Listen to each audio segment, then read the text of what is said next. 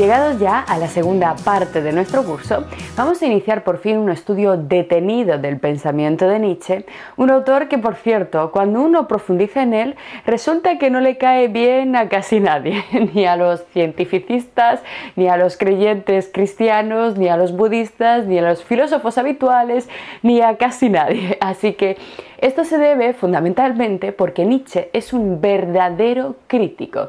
Es un autor que analiza los puntos flacos, los puntos más sensibles de la eh, civilización occidental. Muchas veces tenemos la idea de que él es un crítico del cristianismo, pero no solamente el cristianismo, sino también, por ejemplo, de ese cientificismo que veíamos en la sesión anterior. Y como crítico, eh, Nietzsche desarrolla en sus libros, en su producción intelectual, una auténtica filosofía en la que de alguna forma no deja títere con cabeza y por ello resulta bastante incómodo y bastante indeseable cuando profundizamos en su lectura. Por ejemplo, las enormes críticas que todos conocemos que Nietzsche realiza a las mujeres, a un determinado tipo de mujeres y a un determinado tipo de comportamiento de la mujer, una mujer sumisa, una mujer inculta, una mujer completamente entregada a las ideas de la trascendencia, de la religión, completamente acrítica. Por eso os digo que vamos a iniciar lentamente el estudio de este autor tan polémico que si se acerca uno a él solamente de forma eh, superficial, desde lejos, eh, con las típicas frases que hay por ahí, ¿no? En libros, sentencias, ¿no? Sacando de contexto completamente sus ideas, pues no suele caer muy bien a casi nadie. En esta parte del curso, además, vamos a comenzar a estudiar la que es sin duda una de sus teorías, una de sus sentencias más conocidas, la famosa Declaración de la muerte de Dios, que todo el mundo conoce, incluso aquellos que no han estudiado filosofía, y que suele ser, digamos, como el gran símbolo del pensamiento nietzscheano. A partir de este momento vamos a empezar a analizar con detalle esta famosa declaración de la muerte de Dios. La lectura de textos originales, el acercamiento al Nietzsche más auténtico, por tanto, nos va a permitir comprender mejor cuál es el sentido de esta sentencia, qué es lo que Nietzsche buscaba con la declaración de la muerte de Dios y sobre todo nos permitirá ver que no tiene que ver en absoluto con una especie de militancia salvaje atea, con un simple decir, ah, bueno, pues he descubierto que Dios no existe, no tiene nada que ver con eso, sino que es fruto del profundo análisis crítico que Nietzsche realizó acerca de la estructura de la civilización occidental. Por tanto, en esta segunda parte del curso vamos a elevar mucho más la apuesta. La complejidad de los términos que vamos a estudiar y de los textos va a ser bastante más elevada, vamos a ir despacio, pero poco a poco nos vamos a comenzar a sumergir en el verdadero y auténtico pensamiento de Nietzsche. Por tanto, no hace falta insistir, estamos ante un autor difícil, polémico y muchas veces odiado. Sin embargo, este odio suele partir normalmente de la mala comprensión de sus textos. Se trata de un autor que muchas personas suelen comenzar a estudiar sin tener una base verdaderamente sólida en el resto de la historia de la filosofía.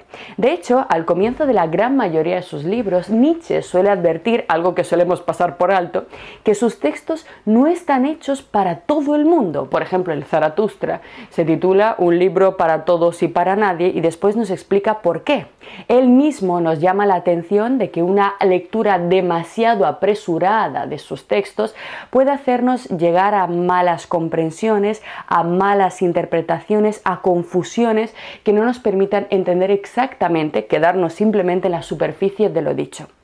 Nietzsche además suele ser un autor muy ácido, ya os he dicho, muy crítico, suele tener un humor negro que usa constantemente, así que de alguna forma hay que captar su tono filosófico para poder disfrutar realmente de su filosofía.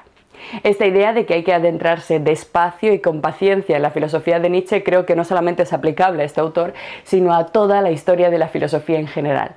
De alguna forma hay que adentrarse en el mundo filosófico como si estuviéramos caminando entre cristales rotos. Hay que tener mucho cuidado en dónde colocamos el pie, porque si no somos precavidos podemos sufrir un corte gravísimo.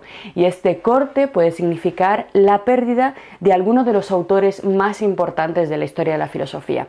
Al entrar de forma un poco caótica, por ejemplo en el pensamiento de Nietzsche o también en el pensamiento de Spinoza, eh, de alguna forma nos abruman su forma de pensar, su complejidad y nos alejamos, simplemente lo abandonamos. En el caso de Spinoza también es claro, mucha gente siente una enorme atracción por su ética, pero cuando nos acercamos a esa ética demostrada según el orden geométrico, es decir, la demostración de valores y principios éticos que regulan la felicidad y la convivencia, demostrada según un sistema de ordenación de tipo matemático, eh, estructurado en forma de axiomas y teoremas y deducciones a partir de esos axiomas, hace que mucha gente literalmente arroje la ética de Spinoza y no vuelva a acercarse nunca más. Así que recordar esa imagen de los cristales rotos, ir muy despacio, siempre trabajando los textos originales.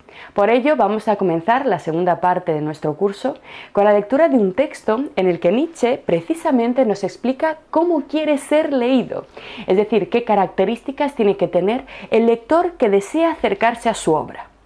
Vamos a nuestra selección de textos, sabéis que la podéis descargar de los recursos y ya veréis qué interesante este fragmento en el que no solamente Nietzsche expone eh, lo que os acabo de decir, cómo debe ser el lector de su filosofía, sino que lleva a cabo un interesantísimo análisis del modo de vida que está empezando a desarrollar el hombre contemporáneo. Siempre Nietzsche introduce en sus reflexiones una crítica, una crítica además muy acertada, muy certera sobre nuestra forma de vida actual. Vamos a leerlo.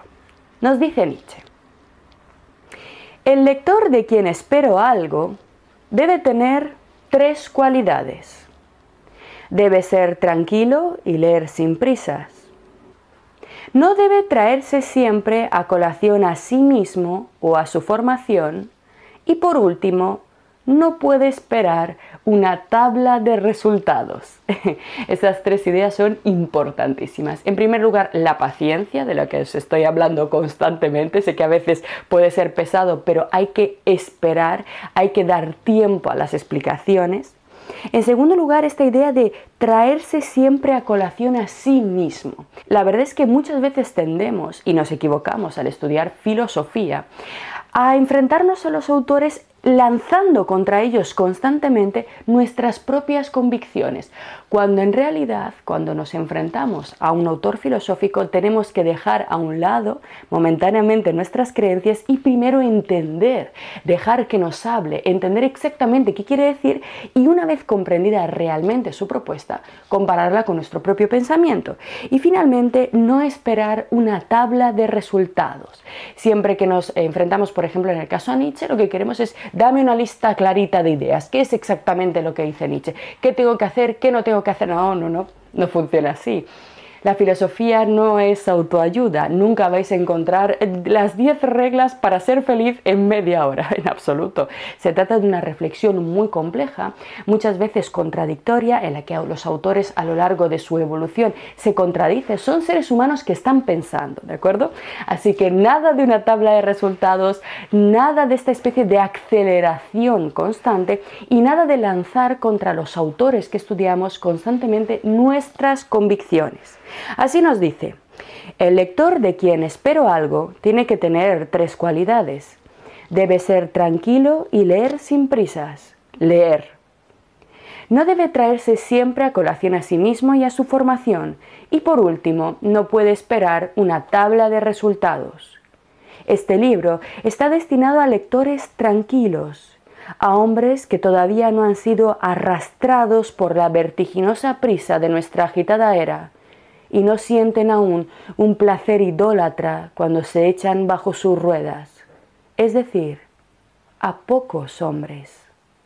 Estos no se han acostumbrado todavía a establecer el valor de cada cosa según el ahorro o el despilfarro de tiempo. Estos tienen todavía tiempo. Les sigue estando permitido, sin reprocharse nada, seleccionar y reunir las mejores horas de la jornada y sus momentos más fecundos y vigorosos para reflexionar. ¿Os suena de algo? Estos todavía tienen tiempo. Nuestra época es la época del sin tiempo, de las excusas. Ay, me encantaría, me encantaría leer, me encantaría tener tiempo para estudiar arte, me encantaría tener tiempo para aprender a tocar un instrumento, pero no hay tiempo. Y Nietzsche nos dice, las mejores horas del día para reflexionar, porque en esa reflexión nos jugamos la vida. Esta especie de vorágine de aceleración y excusas es lo que ha apartado, lo veremos con Nietzsche, al ser humano también contemporáneo de cualquier esperanza de vida auténtica, de sentimientos auténticos, de vida real. Sigue Nietzsche.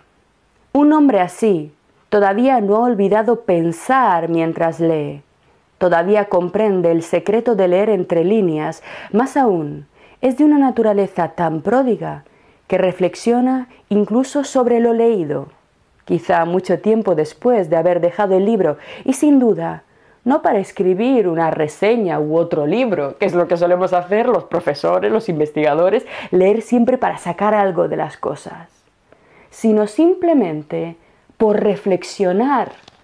Frívolo derrochador, Finalmente, la tercera y más importante exigencia, repito, es la de no traer incesantemente a colación, a la manera del hombre moderno, su persona y su formación, como si se tratase de una medida y criterio seguro de todas las cosas. Lo que siempre ocurre, yo que soy médico, yo que soy ingeniero, yo que soy físico, mi persona, siempre traída a colación en contra del autor, en contra del que tenemos delante, como una especie de dogma de autoridad, como creyéndonos poseedores de la verdad auténtica. Nietzsche dice que esta actitud es ridícula, ¿de acuerdo? Pero demasiado común, ¿no? Repito, Finalmente, la tercera y más importante exigencia es la de no traer incesantemente a colación, a la manera del hombre moderno, sin haber leído ni tres líneas, su persona y su formación como si se tratase de una medida y criterio seguro de todas las cosas. Lo que deseamos es que esté lo bastante formado, atentos, como para no pensar gran cosa de su propia formación. Qué interesante, estar lo suficientemente formado como para entender que la educación que nos han dado es simplemente histórica, circunstancial, parcial, que la verdad no está en lo que hemos estudiado, sino que hay mucho más allá. No pensar gran cosa de su propia formación, como para despreciarla incluso. Entonces, podrá entregarse con la máxima confianza a la tutela del autor, el cual solo podría atreverse a hablarle a partir de su propia ignorancia y de la conciencia de tal ignorancia. Ahí está.